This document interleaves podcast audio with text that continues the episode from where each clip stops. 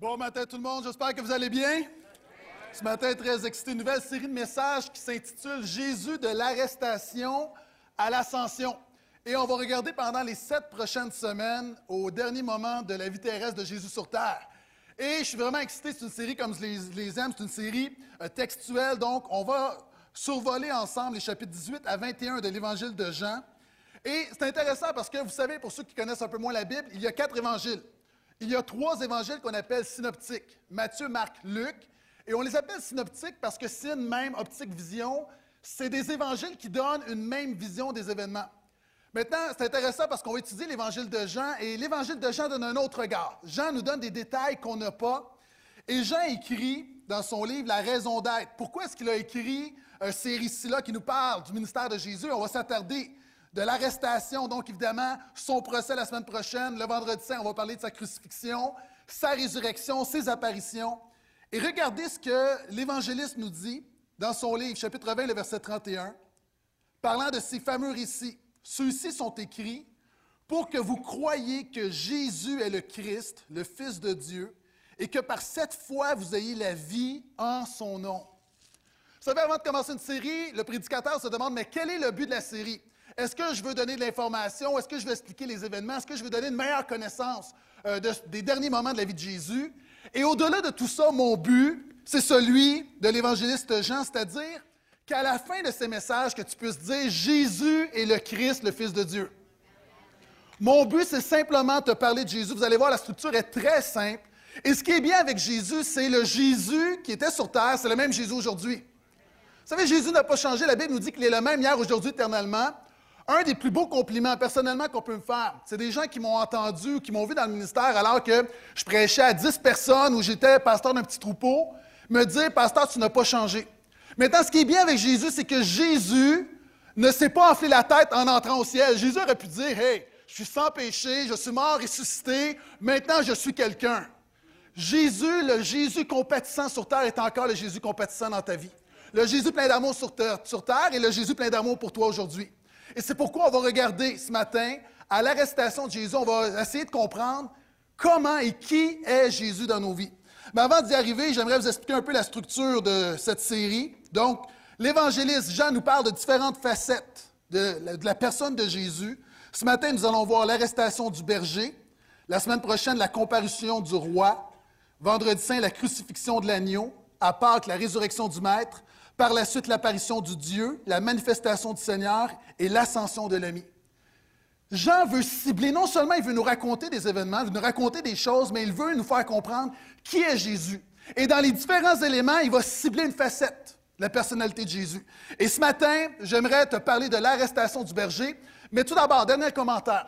Vous savez, pendant longtemps, une des choses dans la dernière année, je l'ai souvent mentionné, que j'ai réalisé, c'est que je me rendais compte qu'on ne parlait pas assez de Jésus. C'est-à-dire, c'est évident, c'est implicite dans les églises. On parle de Jésus, on enseigne Jésus, c'est basé sur Jésus. Mais il m'est arrivé d'aller dans des réunions et de m'asseoir et de me rendre compte que dans toute la matinée, on n'avait à peu près pas dit le nom de Jésus. Maintenant, le nom de Jésus, ce n'est pas un mantra magique où tu dis Jésus, Jésus, Jésus, une formule magique, arrive quelque chose. Mais j'ai réalisé que souvent de fois dans nos églises chrétiennes, Jésus est peu présent. De l'autre côté, il y a des gens qui vont à l'extrême. Et vous savez, il y a une fausse doctrine qu'on appelle Jesus only où on parle juste de Jésus. Maintenant, l'Évangile n'est pas sans Jésus, l'Évangile n'est pas seulement Jésus, j'aimerais dire que l'Évangile, c'est surtout Jésus. Et c'est pourquoi quand on regarde l'apôtre Jean, Jean est considéré comme étant très christocentrique. Il nous parle de Jésus. Il ne veut pas simplement communiquer l'information, il veut qu'en connaissant Jésus, tu expérimentes une transformation. Maintenant, si tu as une Bible, je t'invite à ouvrir avec moi. Donc, Évangile de Jean, 18e chapitre. Donc, comme toujours, pour nos amis qui n'ont pas de Bible, vous pouvez suivre sur les écrans. Si vous avez un téléphone intelligent pour cette série, je lis dans la Nouvelle Bible le second, la NBS. Vous savez, il y a différentes traductions bibliques, euh, sont euh, généralement très bonnes. Euh, mais pour cette série, je suis dans la NBS, Nouvelle Bible le second, qui suit vraiment le texte original pour voir les différentes nuances. Donc, tu peux sélectionner. Sinon, vous pouvez suivre dans votre Bible sommaire ou peu importe. Donc, Jean 18, et pendant que tu tournes, te mettre en contexte, Jésus, dans l'évangile de Jean, va dire quelque chose à un moment donné. Il va faire un discours, un message sur le bon berger. Et il faut que tu gardes en tête le message de Jésus pour comprendre ce qui va se passer lors de son arrestation. Jésus a dit, Moi je suis le bon berger, le bon berger donne sa vie pour ses brebis. Personne ne me l'ôte, mais je la donne de moi-même. Personne n'ôte la vie de Jésus, il la donne de lui-même. J'ai le pouvoir de la donner et j'ai le pouvoir de la reprendre. Tel est l'ordre que j'ai reçu de mon Père. Je leur donne à mes brebis la vie éternelle. Elles ne périront jamais et personne ne les arrachera de ma main. Il faut que tu gardes ça en tête. Lorsqu'on va regarder au récit, et on va couvrir beaucoup de terrain ce matin, donc ne vous en faites pas, on va finir à l'heure. Donc vers les 14 heures, je vous libère, soyez certains. Mais il y a beaucoup de matière et on, va quand même, ça va rouler, on, va y aller rondement, mais il faut que tu gardes en tête que tout ce qui prend place, Jésus, vous savez, Jésus aime dire des choses et les démontrer. Dans une société où on dit blablabla, bla, bla, bla, Jésus dit des choses et le démontre. Jésus dit Je suis la lumière du monde. N'importe qui peut le dire. OK, je guéris un aveugle. Jésus dit Je suis le pain de vie. N'importe qui peut le dire. OK, je fais la multiplication des pains. Jésus dit des choses et démontre des choses. Et Jésus dit Je suis le bon berger. Je prends soin de mes brebis. Je donne ma vie volontairement, je la reprends, je ne suis pas une victime. Et Jésus le déclare maintenant, Jésus va l'illustrer très concrètement. On va y aller verset par verset, du moins des groupes de versets. On va commencer du verset 1 à 5. Après avoir dit tout cela, Jésus sortit avec ses disciples pour aller de l'autre côté de l'oued Cédron. Un oued, c'est une vallée qui devient un cours d'eau. Lorsque la saison des pluies, ça se gorge d'eau, ça devient un courant d'eau quelquefois assez intense. Mais lorsque ça s'assèche, on peut y passer. Donc, c'est ça un oued, c'est une vallée. Donc, après avoir dit cela, Jésus sortit avec ses disciples pour aller de l'autre côté de l'oued Cédron, où se trouvait un jardin dans lequel il entra, lui et ses disciples. Judas, qui le livrait, connaissait le lieu, parce que Jésus et ses disciples s'y étaient souvent réunis. Judas donc, qui avait amené la cohorte et des gardes fournis par les grands prêtres et par les pharisiens, arriva là avec des torches, des lanternes et des armes. Jésus, sachant tout ce qui allait lui arriver, s'avança et leur dit, Qui cherchez-vous? Ils lui répondirent, Jésus de Nazareth. Il leur dit, C'est moi. Judas qui le livrait se tenait avec eux.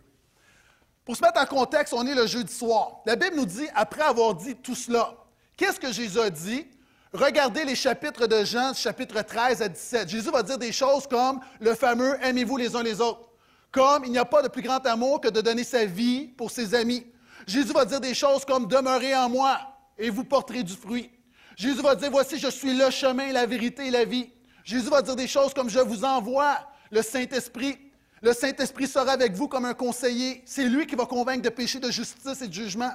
Jésus préparait les disciples à son départ. Maintenant, après avoir dit tout cela, on est le jeudi soir, Jésus célèbre la communion et Jésus décide de s'en aller dans un jardin. Il quitte la ville, il y a une vallée, et lorsqu'il remonte, il y a un jardin à côté du mont des Oliviers qu'on appelle le jardin de Gethsemane. Gethsemane veut dire pressoir à huile. Donc, c'est un endroit où il y avait des oliviers, où on pressait les olives pour en soutirer de l'huile. On pense que c'est un jardin qui était clôturé. Maintenant, Jésus s'en va à cet endroit, et c'est un endroit qui était bien connu, c'était l'endroit de Jésus et ses disciples. Maintenant, c'est intéressant parce que Judas sait très bien que le maître est prévisible. Et la Bible nous dit que Judas vient avec une cohorte. Maintenant, une cohorte, on peut imaginer que c'est à peu près 200 hommes. Judas, qui est un disciple de Jésus, vient dans le jardin de Gethsemane avec 200 gardes romains. Et la Bible nous dit les gardes du souverain sacrificateur avec la police du temple. Maintenant, imaginez, là, Judas arrive avec plusieurs centaines de personnes pour arrêter le maître. Et ce que la Bible nous dit, écoute-moi bien, ça c'est une vérité concrète dans ta vie, c'est le contexte, maintenant voici l'application dans ta vie. On l'a lu, à chaque instant, Jésus est en contrôle. La bonne nouvelle là-dedans, c'est que dans ta vie, Jésus est en contrôle. Regardez ce que la Bible nous dit. Jésus, premièrement, c'est lui qui décide d'aller dans le jardin. Et alors que si moi j'avais été à la place de Jésus, je me serais caché dans la ville, Jésus va dans un lieu très prévisible, Jésus choisit la nuit. Jésus choisit un moment où il est le plus vulnérable, un endroit retiré de la ville. Pourquoi est-ce qu'on vient avec des gardes? On a peur qu'il y ait une émeute. Jésus est très populaire et on se dit, si on l'arrête dans la ville, il va y avoir une émeute. Donc, on vient le prendre avec des hommes armés.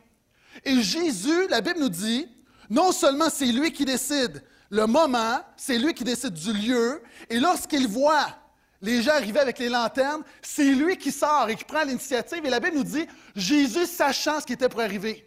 Maintenant, écoute-moi bien, Jésus n'a jamais été une victime. Souvent, on a l'image de Jésus qui se fait arrêter contre son gré. Jésus a toujours été en contrôle. Il donne sa vie parce qu'il veut donner sa vie, il a le pouvoir de la reprendre. Et je dirais même plus, Jésus à la croix, c'est parce qu'il a remis son esprit au Père qu'il est mort. Parce que le péché et la mort n'avaient aucune emprise sur lui. Maintenant, Christ est toujours en contrôle. Maintenant, la bonne nouvelle, il arrive et leur dit, Qui cherchez-vous? Et c'est intéressant, on va dire Jésus Nazareth. Et savez-vous quelle est la réponse de Jésus? C'est moi. Mais littéralement, là, en grec, c'est égoïmie. Littéralement, Jésus dit Je suis. C'est bizarre. Qui cherchez-vous? Et Jésus dit Je suis. Pourquoi? Quand, je vous disais que Jean met l'accent sur le fait que Jésus est le Christ, qu'il est le Seigneur, qu'il est le Sauveur, et même dans ce moment crucial, Jésus va déclarer qu'il est plus qu'un homme, qu'il est plus qu'un prophète, qu'il est le Fils de Dieu incarné sur terre parce qu'il dit Je suis. Pourquoi? Parce que le Je suis, c'est le nom de Dieu dans l'Ancien Testament. Regardez, lorsque Moïse, Dieu dit à Moïse, Sors, fais sortir mon peuple d'Égypte, Moïse dit à Dieu, J'irai donc vers les enfants d'Israël et je leur dirai, Le Dieu de vos pères m'envoie vers vous. Mais s'ils me demandent quel est son nom, que leur répondrai-je? Dieu dit à Moïse, je suis celui qui suis. Tout un nom, hein? Je suis, ça te suffit. Je suis celui qui suis. Quand tu doutes, je suis là. Quand tu te demandes où est Dieu, je suis au courant. Je suis avec toi. Je suis puissant. Je suis amour. Et Dieu dit, je suis celui qui suis. Il ajouta, c'est ainsi que tu répondras aux enfants d'Israël. Celui qui s'appelle Je suis m'a envoyé vers vous. Je suis. Simplement, c'est totalement. Et quand Jésus dit je suis, il fait un lien également. Et c'est pour ça que c'est intéressant quand on dit qu'il ne faut pas prendre un texte hors de son contexte. Et je t'invite à lire l'Évangile de Jean au travers de cette série. Peut-être que tu n'as pas de discipline de lecture, je te dis fais commencer à lire l'Évangile de Jean pour bien comprendre. Et quand on va arriver les dimanches, tout à coup, les textes vont prendre de l'ampleur. Pourquoi? Parce que si tu as lu l'Évangile de Jean, tu sais que quand Jésus dit Je suis, ça fait écho à autre chose. Cette fois, Jésus a dit Moi, je suis le pain de vie. Celui qui vient à moi n'aura jamais faim, celui qui croit en moi n'aura jamais soif. Quand Jésus déclare Je suis, la formulation c'était clair. Pour les Juifs de l'époque, c'est insultant. Jésus déclare qu'il est Dieu. Et regardez, Jésus dit Je suis le pain de vie. Il dit Je suis la lumière du monde. Celui qui me suit ne marchera point dans les ténèbres, mais il aura la lumière de la vie. Je suis la porte. Si quelqu'un entre par moi, il sera sauvé. Il entrera et sortira et trouvera des pâturages. Des gens ce matin, tu as passé ta vie, tu es insatisfait, tu te demandes quel est le sens de ma vie? Jésus est à porte ce matin. Jésus est à porte. Jésus dit, je suis le bon berger, le bon berger donne sa vie pour ses brebis. Il dit, je suis la résurrection et la vie, celui qui croit en moi vivra quand même il serait mort. Quand je disais tout à l'heure que Jésus illustre, non, je vais y revenir, je vais y revenir. Moi, je suis le chemin, la vérité la vie. Nul ne vient au Père que par moi. Il dit, moi, je suis le cep, vous les serments, celui qui demeure en moi, comme moi en lui, porte beaucoup de fruits, car sans moi, vous ne pouvez rien faire. Et quand on lui dit, Jésus de Nazareth, c'est lui qu'on cherche, Jésus répond simplement, je suis. Vous venez arrêter le Dieu, vous venez arrêter le Tout-Puissant, vous venez arrêter l'Alpha, l'Oméga, vous venez arrêter le rocher des âges, vous venez arrêter celui qui est toute chose, celui qui remplit tout, qui a créé tout et celui en qui tout subsiste. Je suis. Maintenant, savez-vous, c'est quoi le problème? Souvent, notre Jésus rapetisse avec le temps. Ton Jésus, là, c'est comme une chemise que tu mets à la sécheuse. Il rétrécit. Le problème n'est pas Jésus. Laisse-moi dire ce matin, ce n'est pas ton péché qui est gros. Ce n'est pas ta difficulté qui est grande, c'est ton Jésus qui est rapetissé. Je ne suis pas en train de dire que tu ne devrais rien vivre. Ce que je dis, c'est que dans tout ce que tu vis, Jésus est plus grand. Et si c'est clair, alors que Jésus se fait arrêter, alors que notre monde peut le dépeindre comme une victime, Jésus, même à ce moment-là, dit Je suis. Je demeure, je suis. Et regardez, c'est intéressant quand je vous dis que notre problème, c'est qu'on réduit Jésus. Est-ce que vous vous rappelez ce film? Chérie, j'ai réduit les enfants. Souvent, on pourrait dire chrétien, j'ai réduit mon Jésus. Souvent, tu te demandes, tu dis, je ne suis pas capable. Si tu as de la difficulté de te débarrasser de quelque chose, tu te dis, oui, mais mon péché est fort, les liens sont forts. Laisse-moi te dire, ce n'est pas le lien qui est fort, c'est ton Jésus qui est rendu trop petit. Parce que Jésus est plus grand que tout. Et je ne suis pas en train de prêcher un évangile de la facilité. Ce que je suis en train de prêcher, c'est ton plus grand besoin, c'est d'avoir une nouvelle révélation de qui est Jésus dans ta vie. Et c'est intéressant parce que regardez ce qui se passe. Lorsque Jésus va dire c'est moi, comment vont réagir les gardes? Regardez le verset 6. Lorsqu'il leur dit c'est moi, ils reculèrent et tombèrent par terre. Wow! OK, je ne veux pas être vulgaire, là, mais si tu réalisais qui était Jésus, je te dis, tu tomberais sur le derrière. Parce que Jésus est tellement plus que tout ce que tu peux penser. Et quand Jésus dit je suis, encore une fois, une révélation qu'il y a beaucoup plus dans le je suis que je suis Jésus Nazareth. Il y a une autorité spirituelle, il y a comme une révélation, il y a un choc qui est là. Maintenant, des gens, beaucoup les commentateurs se posent la question, mais pourquoi est-ce que les gardes sont tombés? Peut-être, c'est une application d'un psaume, les psaumes disent que des méchants s'avancent contre moi, voulant me déchirer, ce sont mes ennemis, mes oppresseurs, qui perdent de pied et tombent. Ou un autre psaume va dire, alors mes ennemis reculent au jour où je crie, je reconnais que Dieu est pour moi. Des gens vont dire c'est une protection surnaturelle. Non. Même si c'est intéressant, ce n'est pas une protection surnaturelle parce que le plan de Dieu, c'est que Jésus donne sa vie. Pour comprendre, vous savez, il faut aller un petit peu plus loin. Jésus va dire, un petit peu plus tôt dans l'Évangile, si quelqu'un marche pendant le jour, il ne trébuche pas parce qu'il voit la lumière de ce monde. Mais si quelqu'un marche pendant la nuit, il trébuche parce que la lumière n'est pas en lui. Moi, je pense qu'il y avait un jugement sur ces hommes-là. De dire, vous réalisez, vous venez arrêter le Messie, le Fils saint de Dieu. La lumière n'est pas en vous. Et plus encore, la Bible nous dit qu'à un moment donné, euh, il y a comme une certaine émeute et des gardes veulent arrêter Jésus. Et lorsqu'ils reviennent voir les boss, les chefs religieux, on va leur poser la question, mais pourquoi vous ne l'avez pas arrêté? Toujours dans l'évangile de Jean, chapitre 7, les gardes retournèrent vers les principaux sacrificateurs et les pharisiens qui leur dirent, pourquoi ne l'avez-vous pas amené? Les gardes répondirent, jamais homme n'a parlé comme parle cet homme. Moi, je veux déclarer ce matin que Jésus est plus grand que n'importe quoi. Et alors que notre monde de technologie, de n'importe quoi, si notre monde réalisait qui est Jésus. Et savez-vous, plus encore, il y a des gens ici, tu es chrétien, mais tu ne réalises pas qui est Jésus. Moi, ma, ma prière ce matin, ce n'est pas que tu sois touché par Jésus, c'est que tu sois flabbergasté par Jésus. Que tu sois puissamment impacté par Jésus. Parce que ton plus grand besoin, c'est Jésus ce matin. Et dans ma prière, je dis, Jésus, je veux plus te connaître. Alors qu'on cherche, je vais arrêter ici, donne-moi une manière de faire ça, de faire ça. Arrête, mets-toi sur tes genoux, crie à Jésus. Ton seul besoin, c'est Jésus. Si tu as plus de Jésus, tout le reste se règle. Et on a besoin que Dieu ouvre nos yeux. L'apôtre Paul va dire Ouvre les yeux. Je prie que Dieu ouvre les yeux de votre cœur afin que vous puissiez saisir. Même d'ailleurs, l'apôtre Jean, dans ses épîtres, parce qu'il écrit aussi des épîtres, va dire Ce Jésus qui est la vie incarnée, on l'a entendu, on l'a vu, on l'a même palpé, on y a touché. Et je vous dis, c'est incroyable. Jésus est encore renversant aujourd'hui.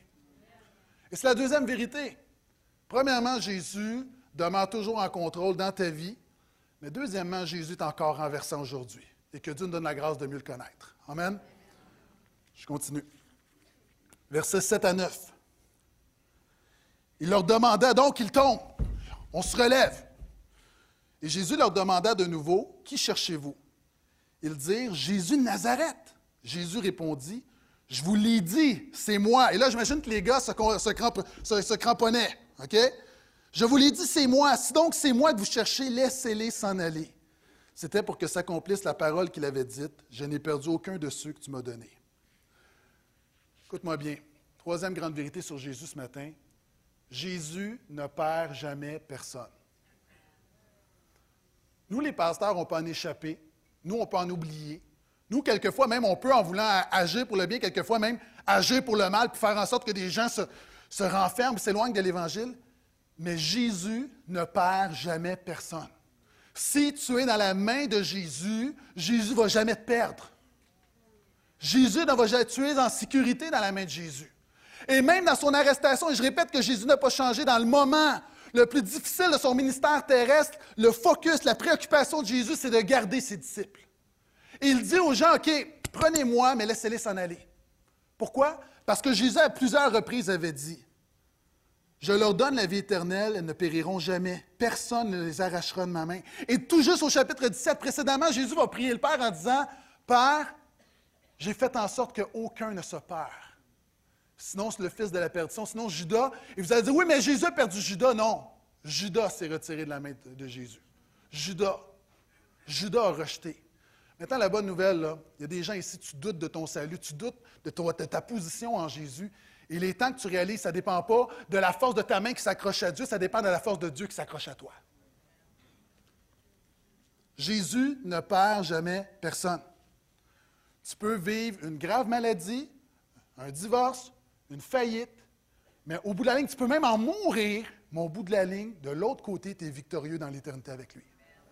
C'est comme si c'est une banque, une banque peut exploser, une banque peut passer au feu, mais ce qui est vraiment précieux dans le coffre-fort, il demeure à jamais. Et tu peux vivre plein de choses, mais au bout de la ligne, quand tu vas te réveiller dans l'éternité, la première chose que tu vas voir, c'est Jésus qui tient. Jésus ne perd jamais personne. Verset 10 et 11.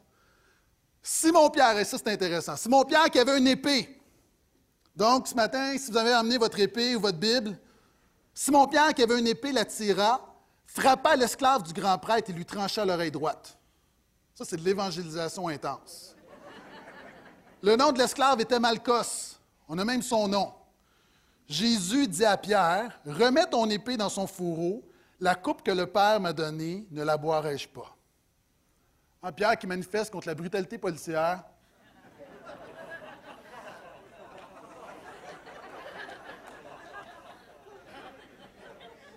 Jésus préfère, quatrième vérité, Jésus préfère agir spirituellement.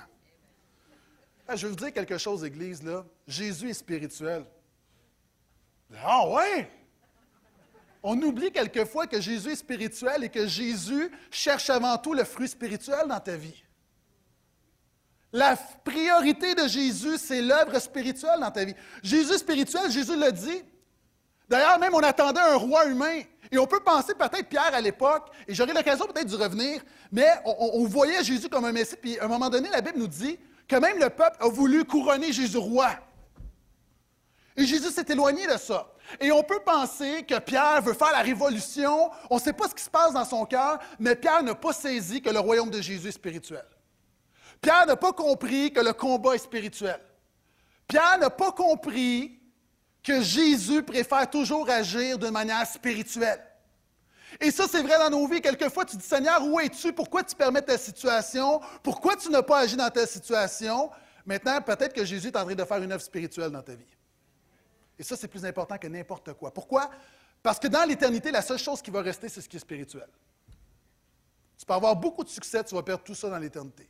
Et Jésus ici préfère et démontre à Pierre agir spirituellement. Regardez, Jésus dit à Pierre, remets ton épée dans son fourreau.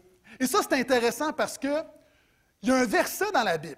Il y a un verset dans l'Ancien Testament dans un contexte de jugement, dans le livre du prophète Jérémie, où le prophète va dire la chose suivante Malheur Épée du Seigneur, jusqu'où iras-tu sans repos? Rentre dans ton fourreau, sois tranquille et fais silence.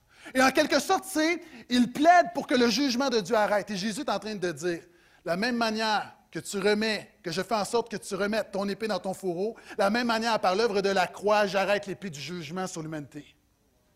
Jésus dit, je bois la coupe. Ça, c'est intéressant. Vous savez, roche, papier, ciseaux, il, faut déterminer qu'est-ce qui est plus fort. Roche ou papier? Papier est plus fort. Ciseaux, allumette. Ciseaux est plus fort. Maintenant, si tu as l'épée ou tu as la coupe de la volonté de la croix, la croix est toujours plus forte que n'importe quoi. Et dans ta vie, je ne sais pas ce que tu, les défis, ce qu'il y a dans ton cœur, les doutes qui sont là, mais comprends que la coupe de Jésus, la croix de Jésus, ce que Jésus a fait pour toi, est ce qu'il y a de plus fort encore. Et si c'est intéressant encore une fois, Jésus préfère agir spirituellement. Je continue versets 12 et 14.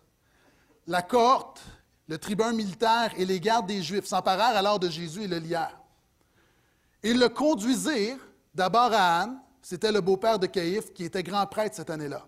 Ce Caïphe qui avait donné aux Juifs le conseil suivant, il est avantageux qu'un seul homme meure pour le peuple. En passant, juste, premier message, toujours de mettre les choses en contexte. Hein. Après ça, ça devient de l'acquis. On nous parle à l'époque, le souverain sacrificateur, vraiment qui est le grand prêtre, qui est le leader spirituel et religieux, le rôle politique le plus important à l'époque, c'est un homme qui s'appelle Caïphe.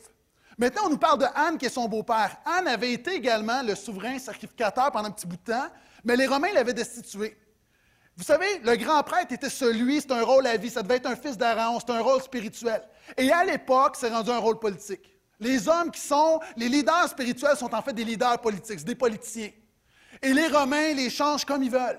Et la Bible nous parle de Caïphe et de Anne, Maintenant, Anne est l'officieux, c'est celui qui était là avant, c'est celui qui a le pouvoir, c'est celui que les anciens écoutent, mais celui qui a le poste officiel, c'est Caïphe. Et la Bible nous dit que ce Caïphe a fait quelque chose, a dit quelque chose. Alors, et je paraphrase, alors que Jésus fait des miracles, les religieux se réunissent et disent il faut qu'on fasse quelque chose parce que là, il commence à avoir une émeute. Et le peuple va se révolter contre les Romains. Les Romains vont rentrer dans la place, ils vont tout saccager, ils vont détruire le temple, comme c'est arrivé il y a une couple de centaines d'années. Il faut qu'on fasse quelque chose. Et Caïphe va dire Débarrassons-nous de Jésus, il est avantageux qu'un seul homme meure pour tout le peuple.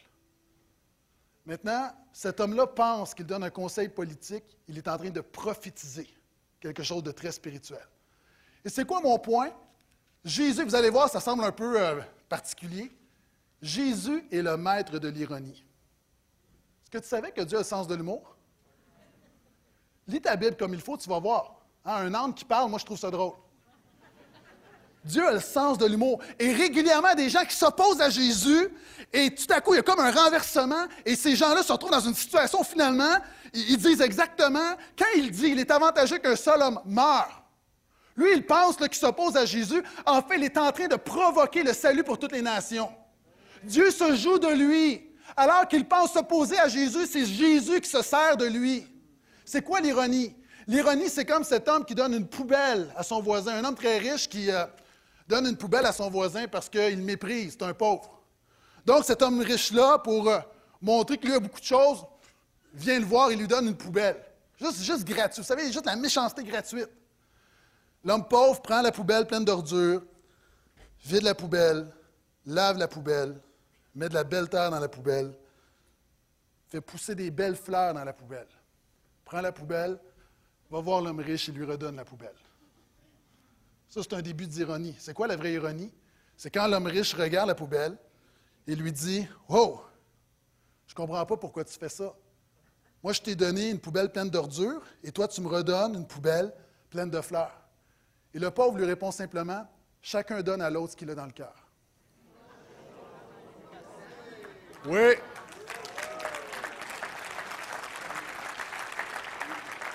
Pasteur Phil me volé le punch, mais comme disent mes enfants, cassé, ou double cassé, ou. C'est ça l'ironie. L'ironie, c'est Caïphe qui pense qu'il dirige quelque chose. C'est cassé. Non, tu es en train de servir le plan de Dieu. Mon ami, tu es juste un homme, tu es une marionnette entre les mains du Jésus Tout-Puissant. Et l'ironie, c'est des gens qui sont devant moi qui ont déjà dit Je ne serai jamais un chrétien comme mes parents, puis aujourd'hui tu sers l'Éternel. L'ironie, c'est des gens qui disent Je ne serai jamais pasteur et tu es dans le ministère. L'ironie, c'est quelqu'un comme moi qui dit Je ne serai jamais pasteur d'une église établie, c'est trop de trouble. J'ai déjà dit ça. Moi, je parlais, je dis non, moi, j'ai implanté une église parce qu'une église établie, là, moi, là, je suis comme l'apôtre Paul, bâtir sur le fondement d'autrui. Dieu me regarde, c'est comme, ouais, bah, bah, bah. Ironie. Hein, des gens, l'ironie, c'est des gens qui ont été élevés dans un milieu raciste, puis finalement, tu fais un mariage mix. Ça, c'est l'ironie de Dieu. Tu comprends? C'est quoi l'ironie? Maintenant, Jésus est le maître de l'ironie. Donc, il y a des gens, tu te dis ce matin, jamais. Ouais, ouais, ouais. Jusqu'à temps que Jésus décide le contraire. Et Jésus le maître de l'ironie, contrôle toutes choses. Renversement de situation. Versets 15 à 18. Est-ce que vous êtes toujours là?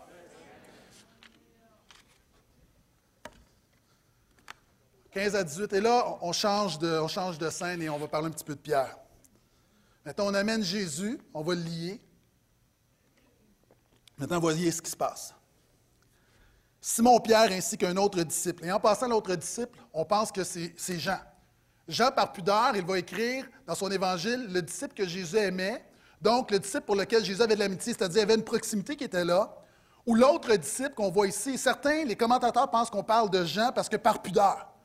Jean ne veut pas se nommer, donc, l'autre disciple. Simon-Pierre ainsi qu'un autre disciple suivaient Jésus. Ce disciple était connu du grand prêtre. Il entrait avec Jésus dans le palais du grand prêtre. Pierre, lui, se tenait dehors près de la porte. L'autre disciple, celui qui était connu du grand prêtre, sortit, parla à la gardienne de la porte et fit entrer Pierre. Alors la servante qui gardait la porte dit à Pierre Hé, n'es-tu pas toi aussi l'un des disciples de cet homme Il dit Je ne le suis pas. Les esclaves et les gardes se tenaient là. Ils avaient un feu de braise quand il faisait froid et se chauffaient. Pierre aussi se tenait avec eux et se chauffait. Pour moi, sixième grande vérité sur Jésus ce matin, Jésus a des disciples pécheurs. Jésus a des disciples pécheurs. Et vous savez, souvent on regarde Pierre. Moi, j'ai entendu des messages où on dit Ah, oh, Pierre, ah, oh, Pierre. Mais Pierre, là, il est meilleur que nous tous. Pierre, là, c'est le premier qui va confesser Jésus. Est-ce que toi, tu serais game de marcher sur l'eau? Ah, souvent, il y a des gens qui disent Oh, moi, moi, je, moi, là, je ne veux pas avoir l'orgueil de me prétendre supérieur au personnage biblique. OK? Tant, que tu n'es pas là, quand tu marcheras sur l'eau, viens nous revoir et on va te croire. Mais Pierre, c'est quand même tout un homme. C'est un homme qui. C'est le premier à confesser que Jésus est le Messie.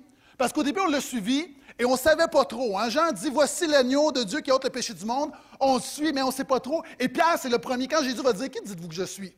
Et là, les autres sont comme euh, Jésus euh, Élie euh, Et l'apôtre Pierre dit Tu es le Christ, le Fils du Dieu vivant.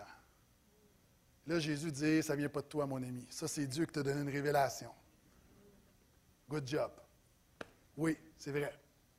Maintenant, Pierre, imaginez, Pierre marche sur l'eau, et là, on vient l'arrêter. Là, il y a plein de soldats romains. Il y a la police du temple qui est là. Pierre se tient, coupe l'oreille. Je veux dire, en même temps, ça prend du courage. Mais même le meilleur d'entre tous se dégonfle. Qu'est-ce que ça nous dit? Ça nous dit là que le disciple parfait, il n'y en a jamais eu, puis il n'y en aura pas, puis ça ne commencera pas un matin. C'est ça que ça veut dire. Ça veut dire, enlève-toi un petit peu de pression, là. Tu dis, ah, oh, je suis pas à la hauteur, parfait. Ah, oh, je suis indigne, parfait. Le jour où que tu vas te dire digne, mets-toi sur tes genoux parce que tu es dans l'orgueil et tu t'éloignes de Jésus.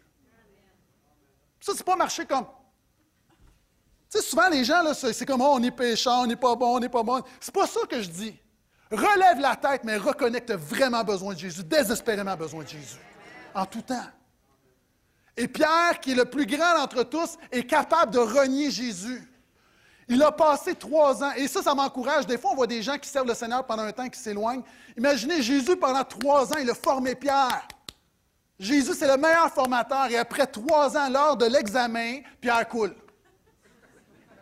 le gars est capable de trancher l'oreille d'un serviteur. Il y a plein de gros soldats avec des gros bras, et là, il y a une petite servante, une petite madame. Hey, est-ce que tu es un disciple? Non, non, non. Maintenant, ça nous dit, encore une fois, que Jésus n'a jamais eu de disciple parfait. Pour moi, ça, c'est un encouragement. C'est un encouragement. Il y a des gens ici, tu marches tellement dans la condamnation, dans la culpabilité. À un moment donné, regarde le personnage, puis ce n'est pas une excuse, mais comme nous, Pierre avait besoin de Jésus. Et on va, on va en reparler de Jésus, vous allez voir, on va en reparler de Pierre. On va voir sa restauration à la fin de la série. Mais simplement, comprends que tu n'es pas le premier disciple pécheur. Deuxièmement, il y a un avertissement là-dedans. Vous savez, Pierre va renier le Seigneur trois fois. L'avertissement, c'est, moi je pense que la première fois a été la plus difficile. Avec le péché, c'est toujours la première fois la plus difficile. Le problème avec le péché, c'est que quand le chemin est fait, tu as tendance à y retourner. C'est vrai pour n'importe quoi. Tu te débarrasses d'un vieux péché pendant longtemps. C'est la première fois que tu vas chuter. C'est ça le plus grand défi. Quand tu le fais après ça, avez-vous remarqué? Ben, peut-être avez-vous. OK, je parle juste à du monde pécheur, là, OK? Avez-vous remarqué, c'est toujours plus facile les fois d'après? C'est comme, je donne un autre exemple. C'est comme tu arrêtes de fumer. Et là, ça fait six mois que tu n'as pas fumé. La première cigarette, eh, ça fait six mois, ça fait six mois. Quand tu as pris la première, la deuxième et la troisième, c'est très facile. Et ça, c'est vrai pour n'importe quoi. C'est vrai pour n'importe quel type de péché. C'est vrai pour au niveau sexuel, au niveau monétaire, au niveau moral, dans ton cœur, dans n'importe quoi. L'avertissement, le premier péché, est toujours le plus difficile. Et après ça, l'apôtre Paul, vous savez, il a mis le doigt dans l'engrenage. Il l'a renié trois fois. Ce n'est pas qu'il l'a renié trois fois. Le combat s'est joué essentiellement la première fois. Vous êtes toujours là?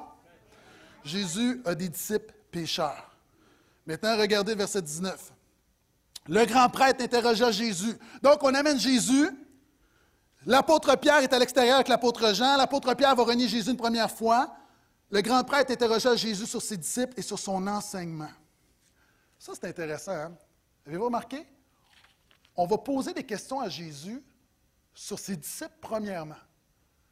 Aujourd'hui, le problème avec le christianisme, ce n'est pas tellement l'enseignement de Jésus. Pas tellement. Il y a un problème, mais pas tellement. Ce que les gens ont le plus de difficultés, c'est avec les disciples de Jésus.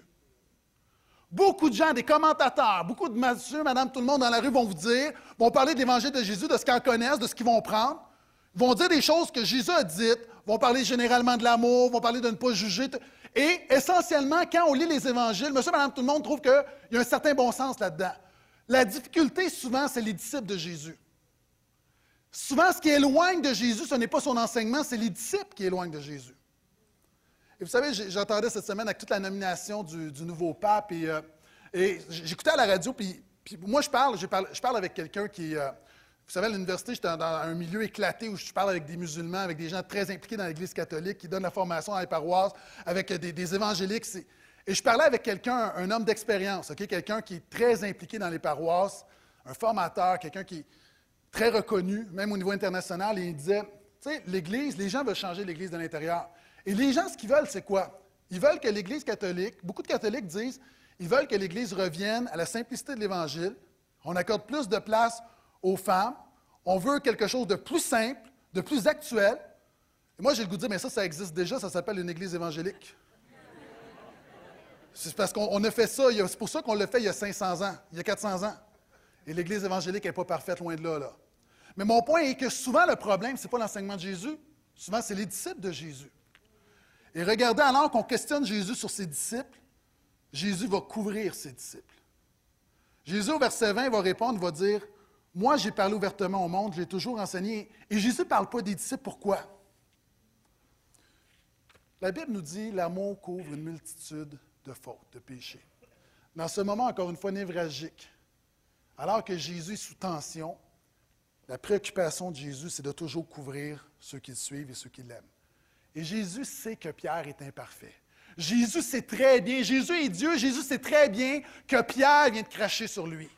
Jésus même l'a prophétisé, lui a dit, avant que le coq chante, tu vas me renier trois fois. Jésus, ce n'est pas une surprise, alors que Jésus se fait interroger sur ses disciples. Jésus sait très bien ce qui se passe, il sait que Pierre vient de le renier. Et malgré tout ça, Jésus protège l'apôtre Pierre. Et à toi qui penses que Dieu t'attaque, arrête, Dieu t'attaque pas, Dieu te protège. Trop de chrétiens qui pensent que Dieu, t'attaque, Dieu t'attaque. Tu vis des choses, c'est un jugement, je ne suis pas assez spirituel. Je suis malade, pourquoi? Oh, je priais pas assez, je n'étais pas assez sérieux avec Dieu. Et une réalité, si tu es vraiment en Christ, le jugement, Christ l'a tout absorbé. Et ce que tu vis n'est pas une attaque de Dieu. Dieu veut te préserver de ça. Et Dieu veut te donner la grâce au travers de ça. Mais le problème, c'est que des gens, tu vis des épreuves et c'est la manière que tu interprètes l'épreuve.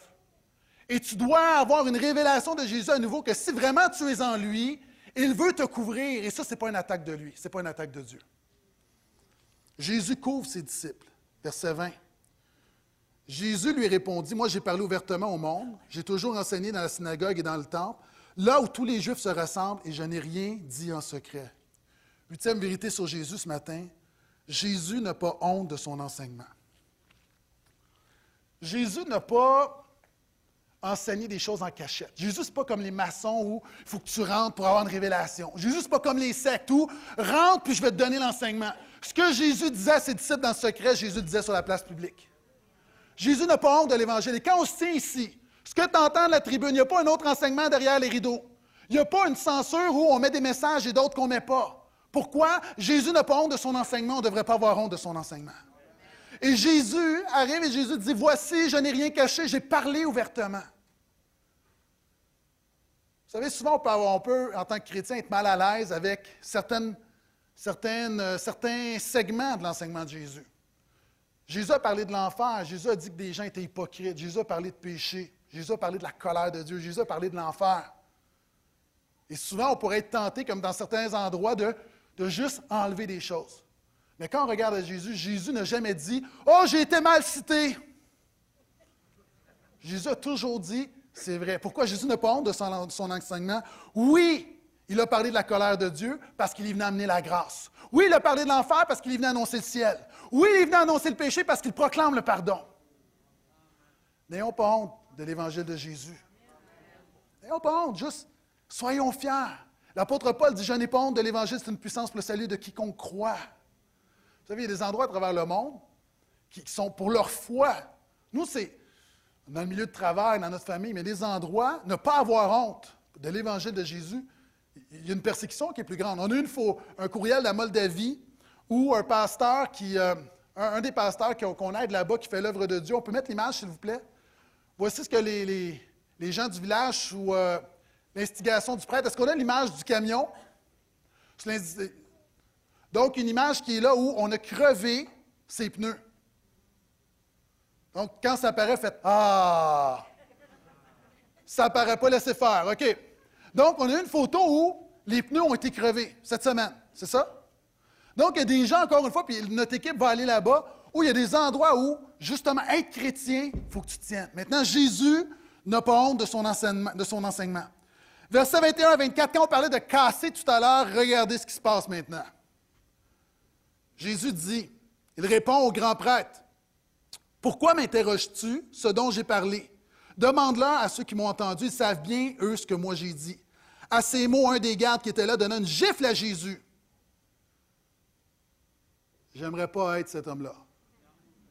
En disant, est-ce ainsi que tu réponds au grand prêtre? Jésus lui répondit, si j'ai mal parlé, prouve-le. Si j'ai bien parlé, pourquoi me bats-tu?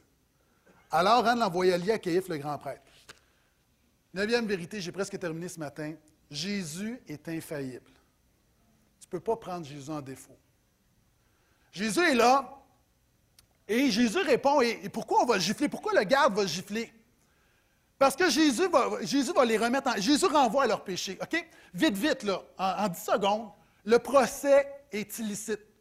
OK? La loi juive disait que quelqu'un qui est condamné à mort ou quelqu'un qui est passible de la peine de mort, tu ne peux pas tenir un procès la nuit. De plus, le procès doit tenir sur deux jours.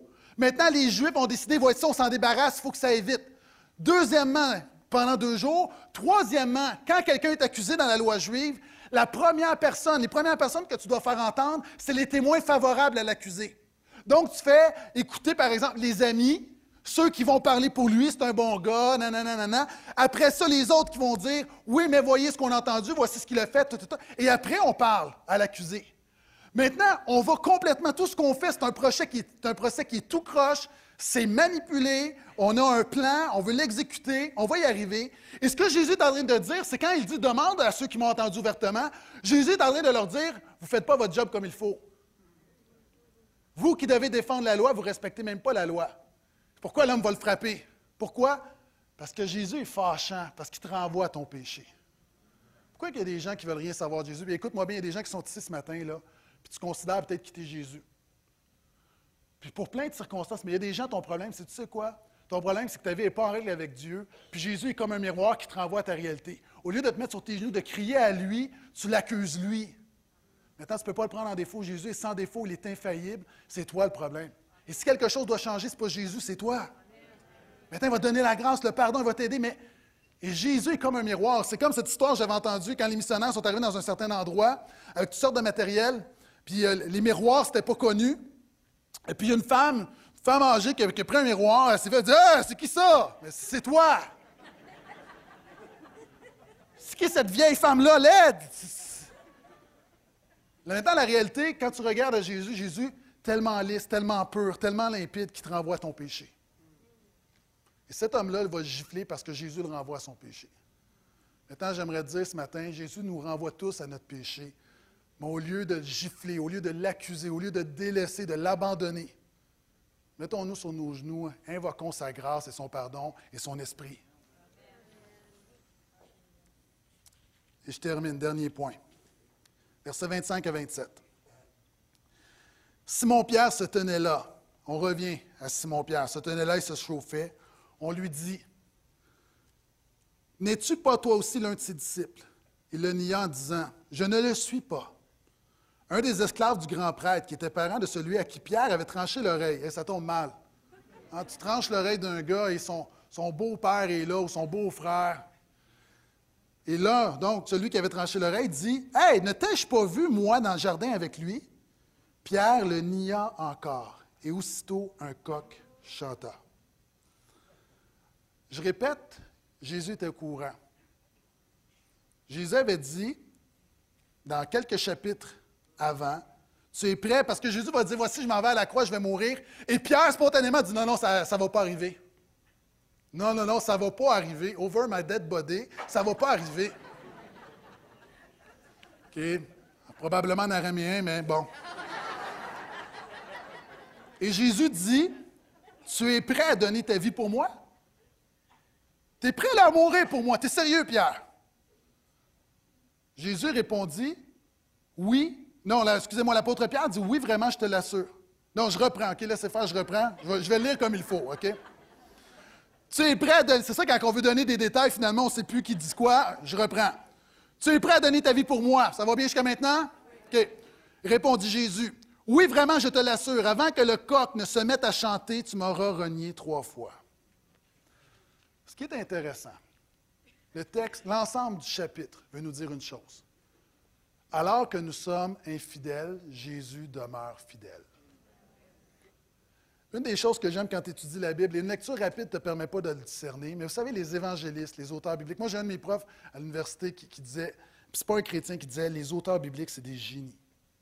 Pourquoi? Parce qu'au-delà de raconter l'événement, il y a, l'inspiration, il, il y a tout quelque chose qu'on veut nous communiquer qui est là quand on prend le temps de bien lire.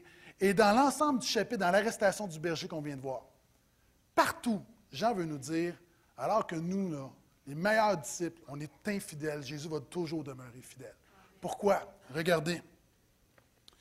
Pierre va répondre, je suis pas. En grec, c'est okimi. Hein, Jésus disait tout à l'heure, la réponse est ego moi je suis. Et l'apôtre Pierre répond à peu près pareil, mais il dit ok pas je suis. Et c'est intéressant parce que c'est vraiment un écho. Alors que Jésus se fait la pression, on l'attaque, on lui pose des questions, Jésus dit je suis. L'apôtre Pierre, alors qu'on lui pose des questions également, il dit je ne suis pas. Est-ce qu'il y a des gens qui croient qu'il y a vraiment un sens théologique là-dedans? Là? Je ne suis pas. Lui dit je suis, l'apôtre Pierre dit je ne suis pas. Alors que l'apôtre Pierre va attaquer un garde du grand prêtre. De l'autre côté, alors que Jésus se fait interroger, c'est un garde du grand prêtre qui attaque Jésus. Et alors que l'apôtre Pierre va renier Jésus constamment, constamment, on voit dans le chapitre Jésus qui protège ses disciples. Jésus ne change pas. Ce que tu dois, c'est une chose que tu dois retenir ce matin. C'est que ta vie chrétienne ne dépend pas de ta fidélité à Jésus, elle dépend de la fidélité de Jésus à toi. Le chant ne dit pas Mon infidélité est grande. Notre vie n'est pas basée sur notre fidélité. Ça ne veut pas dire que la fidélité n'est pas importante. Ça veut juste dire que personne ici n'est totalement fidèle. Et que si tu veux une vie victorieuse, la première étape, tu dois réaliser que ta vie chrétienne dépend de la fidélité de Jésus. Ton pardon dépend de la fidélité de Jésus. Ta transformation à la limite, ne dépend même pas de tes efforts. Ça commence par la fidélité de Jésus qui te donne la grâce de mettre des efforts pour le royaume. Il y a trop de gens, alors que les musiciens viennent me rejoindre, il y a trop de gens qui, regardent, qui focusent sur leur indignité, sur leur infidélité. Et ils ont une vie, et on a une vie dans la culpabilité. Vous savez, il y a des chrétiens qui pensent, puis vous ne le dites pas, mais il y a des chrétiens qui pensent que la culpabilité, va venir à bout de ton péché. Savez-vous, c'est quoi qui arrive? Souvent, là, on commet le péché. Et là, au lieu de se lancer dans les bras de Jésus, au lieu de simplement dire Pardon, Seigneur, je reçois ton pardon, donne-moi la grâce de faire différemment, savez-vous ce qu'on fait? Et ça, c'est l'œuvre du diable. On, se tient un petit peu loin de Jésus, puis on, on marine dans la culpabilité parce qu'on pense qu'après avoir mariné assez longtemps, on va être digne de revenir à Jésus. Et ça, c'est le salut par les œuvres. Ta culpabilité ne peut pas expier ton péché. Ça fait dix ans que tu as fait une gaffe et que tu t'en veux. Tu peux passer l'éternité à t'en vouloir, ça ne va jamais enlever ton péché. Ce que tu as besoin de réaliser, qu'une personne qui peut enlever ton péché, ce n'est pas toi, c'est Jésus. C'est Jésus. La Bible nous dit, dans ce texte-là, alors que nous sommes infidèles, lui demeure toujours fidèle. Amen.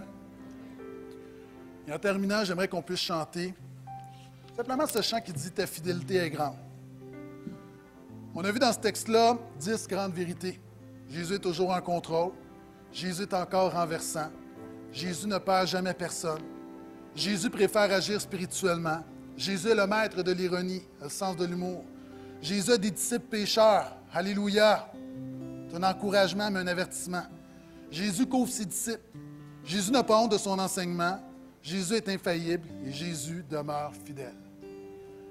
J'aimerais alors qu'on termine en chantant ce ne soit pas un routinier. Que tu puisses mettre tes traits, ta foi, que tu puisses déclarer, Seigneur, c'est ta fidélité qui me tient. Et peut-être que tu n'es pas où tu voudrais dans ta marche avec lui. Appelle-en sa fidélité ce matin. Tu veux une crise? Appelle-en sa fidélité. Tu es ébranlé? Appelle-en à sa fidélité. Tu es dans le doute? Jésus ne te dit pas ce matin, tu viendras, reviens me voir quand tu auras une foi solide. Fais juste te tenir du Seigneur, je me présente avec mes doutes, mes imperfections, mes péchés, tout ce qui va mal, mais j'en appelle à ta fidélité ce matin, agis dans ma vie. Amen.